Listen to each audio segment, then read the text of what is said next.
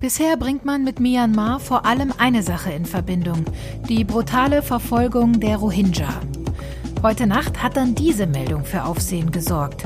In dem südostasiatischen Land hat sich das Militär zurück an die Macht geputscht. Und damit könnte sich die eigene traurige Geschichte wiederholen. Die Armeeführung hat die Staatsrätin und frühere Freiheitsikone Aung San Suu Kyi und viele weitere hohe Politiker festgenommen. Erst vor zehn Jahren hatte sich das Land für demokratische Reformen geöffnet. Und davor hat schon einmal für Jahrzehnte eine Militärdiktatur regiert.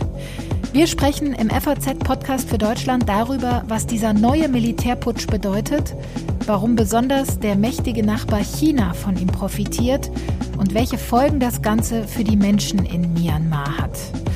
Wir starten also mit einem vollen Programm in die neue Woche. Heute ist Montag, der 1. Februar und ich bin Sandra Klüber. Hallo. Schon länger war ein Militärputsch in Myanmar befürchtet worden. Und jetzt hat tatsächlich die Armee die Kontrolle über das südostasiatische Land übernommen. Fällt Myanmar damit in seine eigene dunkle Vergangenheit zurück? Und was bedeutet das für die gesamte Region und die internationale Gemeinschaft? Bei mir am Telefon ist jetzt unser Südostasien-Korrespondent Christoph Hein in Singapur. Hallo, Herr Hein. Hallo, Frau Klüber, ich grüße Sie. Es gab schon in den letzten Tagen Anzeichen für einen Militärputsch in Myanmar. Wie hat sich das Ganze denn angebahnt? Ja, wir haben die Drohung eigentlich schon seit vielen Monaten. Immer wieder sprach man davon, wenn es so weitergeht, wird das Militär sicherlich die Macht wieder an sich reißen, denn die Lage von Myanmar hat sich eigentlich von Woche zu Woche verschlechtert. Es war schon in einer Wirtschaftskrise, bevor Corona ausbrach, dann kam das noch hinzu.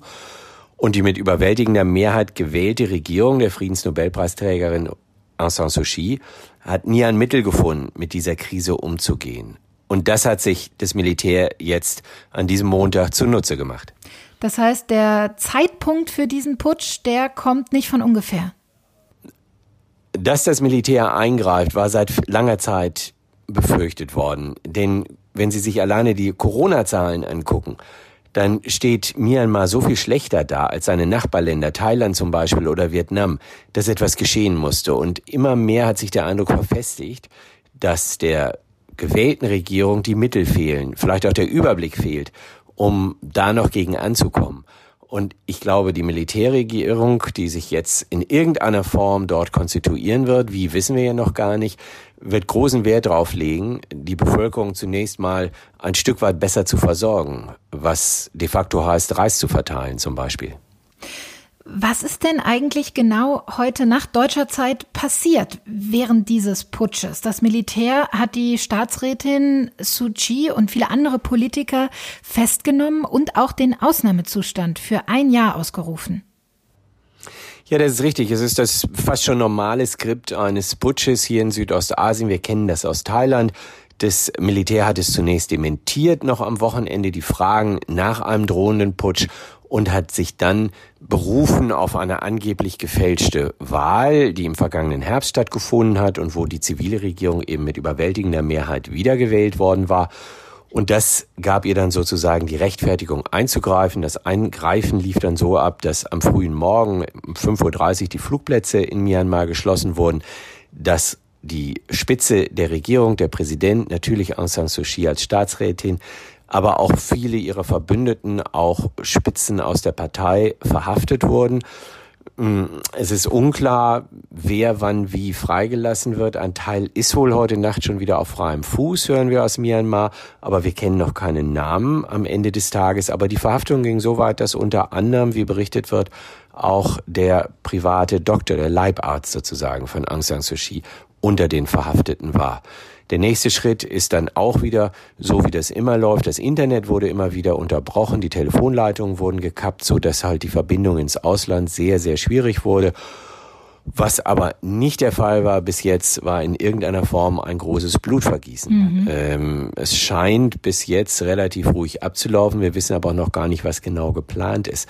Wie weit das eigentlich gehen soll, diese Machtübernahme, in welche Richtung sie gehen soll, wie scharf sie werden soll. Sie haben gerade schon die letzte Wahl angesprochen in Myanmar, die war im November und das Militär hat das Ergebnis nie anerkannt. Da hatte ja Suu Kyi einen ja regelrechten Erdrutschsieg erlangt. Gibt es denn aber tatsächlich berechtigte Zweifel an der Rechtmäßigkeit dieser Wahl? Nein, das glaube ich nicht. Es waren ja sehr viele internationale Beobachter da, auch um die Regierung von Aung San Suu Kyi am Ende des Tages abzusichern, indem man bestätigt, dass es sauber verlaufen. Was aber natürlich grundsätzlich ein Problem in Myanmar ist, und das hat mit Sushi überhaupt nichts zu tun, ist die Weite des Landes, die Größe des Landes und die Unzugänglichkeit. Der Norden des Landes ist weitgehend von ähm, Milizen und ja, sogenannten Freiheitsbewegungen bestimmt. Ähm, dort kann nicht überall gewählt werden. Wir haben die Rohingya-Thematik im Land, die eben vertrieben worden sind auf brutalste Art unter der Regentschaft von Aung San Suu Kyi. Es sind also immer wieder Gruppen, die nicht wählen können, die nicht teilnehmen können, aber das weiß man. Und nach allem, was wir hören von den internationalen Beobachtern, ist die Wahl sauber abgelaufen und der überwältigende Sieg der Partei NLD von Aung San Suu Kyi stand nie in Frage. Ich würde eher vermuten, dass man sagen kann, dass das Militär diesen Grund vorgeschoben hat. Mhm.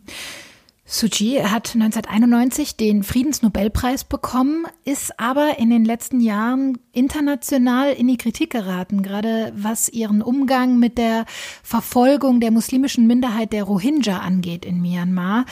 Wie wird sie denn aber im eigenen Land wahrgenommen? Welchen Stand hat sie vor Ort? Naja, wenn wir dem Wahlergebnis trauen, dann hat sie natürlich ja immer noch eine überwältigende Mehrheit der, der Mehrheit der Buddhisten hinter sich. Und den Preis, den sie ja unter anderem dafür bezahlt hat, ist, mit der muslimischen Minderheit der Rohingya auf brutalste Art zu brechen. Damit hat sie natürlich, und das hat sie vielleicht etwas unterschätzt, den Arm ins Internationale, auf den, den Ast ins Internationale, auf dem sie saß, selber abgesägt. Darunter leidet sie jetzt. Denn ähm, sie hat ein Stück weit der Solidarität verspielt und auf der anderen Seite hat sie keine, keinen Frieden, wenn man so will, mit dem Militär finden können. Das heißt, sie hat eigentlich von beiden Seiten äh, sich in eine Position treiben lassen, in der sie nicht mehr gewinnen konnte. Und das bekommt sie im Augenblick sehr, sehr stark zu spüren. Und letztendlich hinter diesem ganzen Treiben steht natürlich ein großes Nachbarland, was sehr großes Interesse daran hat, dass Myanmar sich an ihm und seinen Wünschen ausrichtet. Sie spielen gerade auf China an. Ähm, das Land hat schon länger einen großen Einfluss auf den Norden Myanmars. Ist China jetzt sowas wie der große Profiteur von diesem Putsch? Ich glaube, das kann man sehr, sehr sicher sagen. China hat schon vorher enormen Einfluss auf Myanmar gehabt. Wir müssen dabei sehen, dass natürlich durch das Verhalten Aung San Suu Kyis und des Umgangs mit den Rohingya der Abstand des Westens zu Myanmar weiter gewachsen ist. Man wurde natürlich vorsichtig, äh, eine solche Regierung zu unterstützen und es war natürlich auch berechtigt.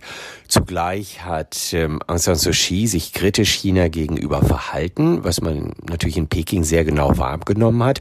Auf der anderen Seite ist das Militär seit Jahrzehnten mit Peking ganz eng verbunden.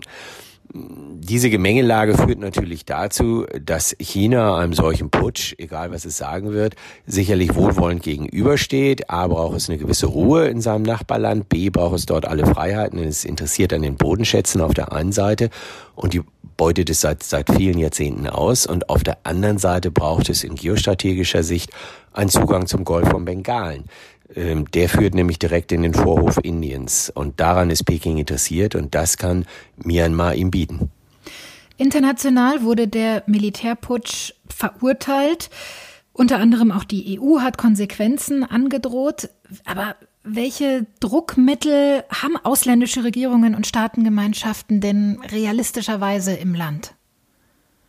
Naja, da sind die Hände natürlich sehr gebunden. Jetzt muss man mal vorneweg sagen, dass auch Deutschland auf dem Weg ist, sich zu entscheiden, die Entwicklungshilfe für Myanmar zu streichen, längst vor diesem Putsch.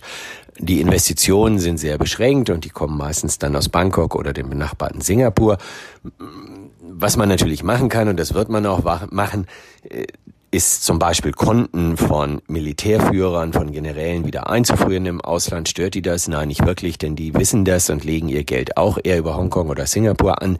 Man kann natürlich Reiseverbote verhängen. Ja, das kann man alles tun. Aber schmerzt das jemand? Nein.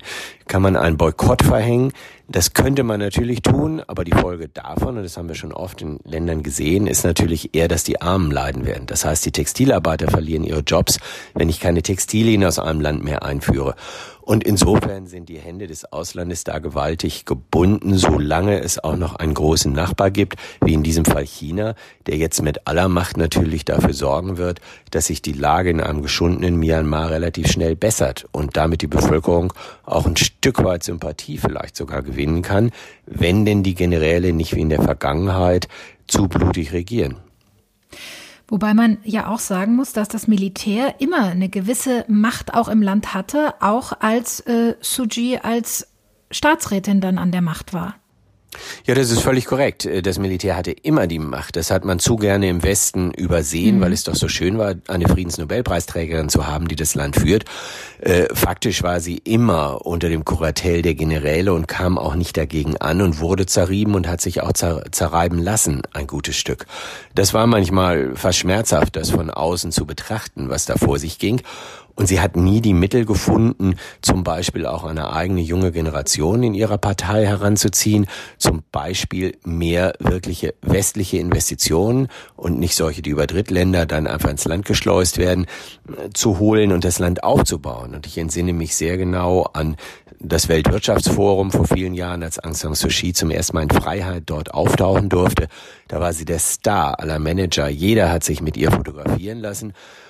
Und Anschließend ist nicht mehr viel passiert, weil eben die Hoffnung, die man damals hatte, McKinsey hatte geschätzt, dass, es ja, dass das Land zweistellig für viele Jahre wachsen werde, die haben alle getrogen. Wir haben es hier mit einem wirklich unterentwickelten Entwicklungsland zu tun, das von Tourismus lebt, weil es lieblich ist, weil die Menschen wunderbar sind. Aber sobald dieser Tourismus wegschmilzt, fehlt schon ganz viel. Und dann hat das Land Bodenschätze, die werden verkauft, die werden ausgebeutet. Aber wir haben viel zu wenig Industrie und beispielsweise der Textilsektor kommt gegen das, was wir in Bangladesch haben, in einer aufgebauten Textilwirtschaft nicht ansatzweise an. Also viele Problemfelder, eine dramatische wirtschaftliche Situation. Die Corona-Krise hat das Ganze noch verschlimmert. Und jetzt hat auch offiziell das Militär die Macht übernommen in Myanmar. Was erwarten Sie denn abschließend? Wird das Land möglicherweise wieder für viele Jahre in eine Militärdiktatur zurückfallen? Das ist ganz schwer vorherzusagen und da bin ich auch ganz vorsichtig. Aber wir haben natürlich in einem direkten Nachbarland ein sehr interessantes Beispiel, auf das wir schauen können und diese Regierungen lernen ja auch voneinander. Äh, das ist Thailand, da hat das Militär geputscht und die Macht übernommen und führt nun ein Regime, das zumindest von außen gesehen noch gerade akzeptabel erscheint. Auch die EU verhandelt ja zum Beispiel wieder ähm, über Freihandel mit Thailand. Also man akzeptiert diese Form der zivil gewandeten Militärregierung durchaus. Und wenn die burmesischen Militärs schlau sind und gelernt haben, dann versuchen sie was Ähnliches aufzubauen. Denn es wird auch einen gewissen Druck aus Südostasien, von dem Staatenbund ASEAN geben, ähm, es doch nicht mehr zu wild werden zu lassen, was in der Vergangenheit der Fall war, nicht zu blutig werden zu lassen. Aber das ist eine, eine Idee, eine Prognose vielleicht mit aller Vorsicht, denn wir können nicht in die Köpfe dieser Generäle hineinschauen und da sind große wirtschaftliche Interessen, auch private wirtschaftliche Interessen verbunden, die man jetzt natürlich nochmal schützen will und vielleicht auch auf eine gewisse Bonanza hofft sagt unser Südostasien-Korrespondent Christoph Hein. Vielen Dank für Ihre Einschätzungen. Herzlichen Dank, Frau Klüber. Was der Militärputsch und seine Folgen für die Menschen in Myanmar bedeutet, darüber möchte ich jetzt mit Nyen Chan Mei sprechen. Sie ist gebürtig aus Myanmar und lebt und studiert aber in Deutschland. Hallo, Frau Mei. Hallo, Frau Klüber. Wie geht's Ihnen denn mit den Nachrichten aus Myanmar? Ähm, Im Moment bin ich sehr beunruhigt, weil meine Heimat wieder in Gefahr ist. Ich habe das Mitte in der Nacht, also zwischen zwei und drei Uhr nach burmesischer Zeit, habe ich über Facebook-Kanäle meiner burmesischen Freunde erfahren, dass der berühmte Filmemacher Mintin Kukuji festgenommen wurde. Also mit ihm habe ich mehrere Jahre lang für das Human Rights Film Festival gearbeitet. Er hat das burmesische Militär in den letzten Jahren direkt kritisiert und saß deswegen trotz schwerer Krankheit im Gefängnis. Also nachdem ich und dann auch Schriftsteller und die ehemaligen Anführer der blutigen Antimilitärrevolution 1988, die ich kenne und äh, die das Militär in den letzten Jahren offen kritisiert haben, wurden von Soldaten an unbekannten Ort, Orte gebracht. Also nachdem ich das erfahren habe, dann dass ich, dass die gesamte Führung der Zivilregierung der Partei NLD, Nationalliga der Demokratie und politische Aktivisten durch das Militär innerhalb weniger, innerhalb weniger Stunden festgenommen wurden, habe ich dann versucht, meine Familie und meine politisch sehr engagierten Freunde zu erreichen. Hat das denn geklappt? Konnten Sie schon Kontakt aufnehmen zu Ihrer Familie, zu Freunden? Also ich muss ehrlich sagen, ich habe die ganze Nacht nicht geschlafen und konnte zwischendurch mit Familie und Freunde über Facebook Messenger Kontakt aufnehmen, aber nicht mit meinen Eltern direkt, also die kein Facebook haben. Mhm. Dann, äh, aber vor weniger Stunden, so vor zwei Stunden, wurde das Internet in Myanmar so teilweise wieder angeschaltet und dann konnte ich mit meiner Mutter äh, telefonisch äh, sprechen. Also meine Eltern sind äh, im Moment in Sicherheit, aber ich mache mir Sorge um meinen Onkel, der sich viele Jahre lang auf kommunaler Ebene in Yangon für die NLD-Partei engagiert hat und deswegen so wie mein Vater zu Zeiten der Militärdiktatur in den 80er und 90er Jahren für viele Jahre im Gefängnis saß. Sie selbst sind 25 Jahre alt. Sie haben also auch die letzte Militärdiktatur in Myanmar bewusst miterlebt. Wie war das denn damals? Also in diese Zeiten von 2011 bis, also davor war komplette Militärdiktatur. Mhm. Und danach dann äh, kam diese erste freie Wahl oder zweite freie Wahl nach der Wahl im Jahr 1990 also im Jahr 2010, dann haben wir gedacht, okay, jetzt äh, haben wir die winzige Hoffnung äh, an Demokratie. Schon seitdem habe ich das komische Gefühl, dass die Demokratisierung im Land immer in Gefahr ist. Wie äh, erleben Sie das denn? Hat das Militär in Myanmar eine gewisse Unterstützung auch in der Bevölkerung? Ähm, das ist so, das ist eine, komplex, eine komplexe Geschichte. Das Militär hat seine eigene Unterstützung innerhalb seiner seinem Kreis, innerhalb von seinem Kreis, das heißt äh, von ihren Truppen und so weiter, aber nicht von der Bevölkerung, nicht die echte Unterstützung von der Bevölkerung. Das hat das Militär niemals. Trotzdem haben sie dann das geglaubt, dass sie mit Hilfe von Waffen und dieser Macht äh, konnten sie dann die konnten sie die Macht äh, und das Gewaltmonopol des Landes in Hand haben. Was bedeutet der jetzige Militärputsch denn ganz konkret für Myanmar und auch insbesondere für die Bevölkerung vor Ort? Wir haben vor drei Tagen erfahren, dass der Sprecher des Militärs vor einer Presse, in einer Pressekonferenz vor allen Presse veröffentlicht hat, dass das Militär sich nicht klarstellen kann, ob sie die Macht des Landes und auch das Gewaltmonopol wieder in Hand äh, nehmen werden oder nicht. Also dass sie dann das, äh, den Militärputsch machen oder nicht. Das haben sie ganz klar gesagt. Und deswegen haben sich, also haben sich die Bürgerinnen und Bürger schon Sorge gemacht. Und aber trotzdem haben wir dann daran geglaubt, dass das Militär die solches Verbrechen nicht mehr begehen würde. Hm. Aber dieses Glauben wurde jetzt zusammen, also wurde jetzt gebrochen. Machen Sie sich Sorgen um Ihre Familie, um Ihre Freunde, dass das Land dauerhaft zurückfallen könnte in eine Militärdiktatur? Äh, ja, wie gesagt, ich bin jetzt sehr, sehr beunruhigt. Also in den letzten zehn Jahren hatten wir trotz allem die winzige Hoffnung, vielleicht Illusion, die Militärdiktatur irgendwann einmal wirklich zu beenden. Aber trotz der Parallelregierung des Militärs in den Jahren nach der langsamen Öffnung Myanmars haben wir uns für die Demokratie, Presse- und Meinungsfreiheit engagiert. Aber äh, auch wenn uns äh, währenddessen immer klar war, dass die, das Militär hinter den Kulissen noch alles unter Kontrolle hat und diese Macht und dieses Gewaltmonopol nicht freiwillig abgege abgeben wird. Jetzt ist dieses kleine Licht erstmal wieder erlöschen. Wie all das jetzt noch möglich sein kann, ist völlig unklar. Und mein Vater und mein Onkel hatten nach ihrer Zeit im Gefängnis auch diese Hoffnung und sich dafür immer hart eingesetzt. Jetzt sind wir alle sehr resigniert und blicken mit einem unguten Gefühl in die Zukunft. Es fällt sehr schwer, weiter optimistisch zu sein. Vielen Dank, Frau May. Ich wünsche Ihnen und Ihrer Familie alles Gute. Vielen Dank, Frau Küber. Die Rohingya sind eine muslimische Minderheit in Myanmar und werden dort seit Jahrzehnten diskriminiert, verfolgt und getötet. Die Vereinten Nationen sprechen von Völkermord. Hunderttausende Menschen mussten in den letzten Jahren aus dem Land flüchten und leben unter meist unwürdigen Bedingungen in riesigen Flüchtlingslagern in Bangladesch.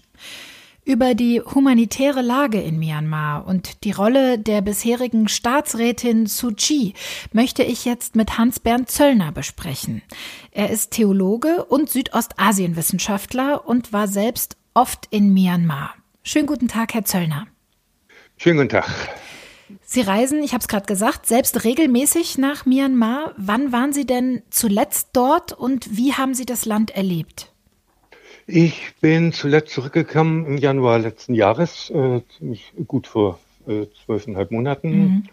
Und wäre auch gerne hinterher nochmal wieder hingefahren, aber das ging wegen Covid-19 nicht. Äh, ich habe das Land erlebt als äußerst friedlich, freundlich, jedenfalls in den Gegenden, in denen ich mich begebt habe, aber wie immer mit einer gewissen Grundspannung, äh, speziell was die von Ihnen angesprochene Rohingya-Frage angeht. Das ist ein Thema, das äh, seitdem das 2012, 2016, 2017 ganz hochgeschwappt ist international, ein Thema, das in Jammer selber nicht diskutiert, nicht richtig diskutiert werden mhm. kann nach unseren westlichen Maßstäben.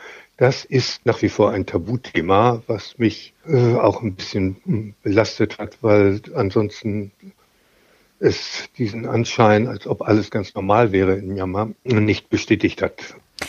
Haben Sie denn äh, mit einer solchen Eskalation, wie wir sie jetzt erlebt haben, gerechnet oder haben Sie sowas befürchtet? Nein, ich habe es weder befürchtet, es hat mich überrascht, aber nicht verwundert, weil äh, eines meiner äh, aus meiner Kiste der äh, Kurzweisheiten über Myanmar ist, dass das einzige Berechenbare bei dem Land ist, dass es nichts Berechenbares gibt. Myanmar ist, und das betrifft auch die Rohingya-Frage, ich denke für westliche Beobachter eine Blackbox. Und wir können da nur sehr vorsichtig raten, was in dieser Blackbox vorgeht. Äh, und wir sehen dann die Ergebnisse und machen uns, versuchen uns dann unseren Reim darauf zu machen. Aber mit den Rohingya hat dieser äh, Mini-Coup, wie ich ihn nennen würde, eher nichts zu tun. Lassen Sie uns aber mal über genau diese verfolgte Minderheit sprechen. Gerne. Vielleicht bekommen wir es ja hin, das ist ja ein Jahrzehnte altes Problem, Jahrhundert, Jahrhundert. ein Jahrhunderte altes Problem sogar. Ähm, warum werden die Rohingya in Myanmar denn verfolgt? Kann man das in wenigen Worten zusammenfassen? Also ich würde äh, bevorzugen zu sagen, sie werden äh, seit der Staatsgründung äh, diskriminiert. Äh, wobei bei der Staatsgründung 1948 das Wort Rohingya noch gar nicht, äh, es ist noch gar nicht auf der Agenda war von irgendjemand. Und sie werden diskriminiert, weil die Mehrheit der äh, Bevölkerung inklusive der nicht-birmanischen und der nicht-buddhistischen Ethnien sie nicht für natürliche Staatsbürger des Landes hält. Das ist der Grund für Diskriminierung. Äh, ihr Hauptproblem ist, dass sie staatenlos sind und das im Grunde seit der Staatsgründung 1948. Das ist ein uralt Problem, das bisher nicht gelöst werden kann, dass man mit der Lage der Palästinenser in äh, Israel-Palästina vergleichen kann. Ein äh, postkoloniales Problem, hm, das die Engländer äh, an verschiedenen Stellen der Welt hinterlassen haben, als sie daraus gelassen haben und den unabhängigen Staaten die Lösung von Problemen, die sie mit verursacht hatten, hinterlassen haben.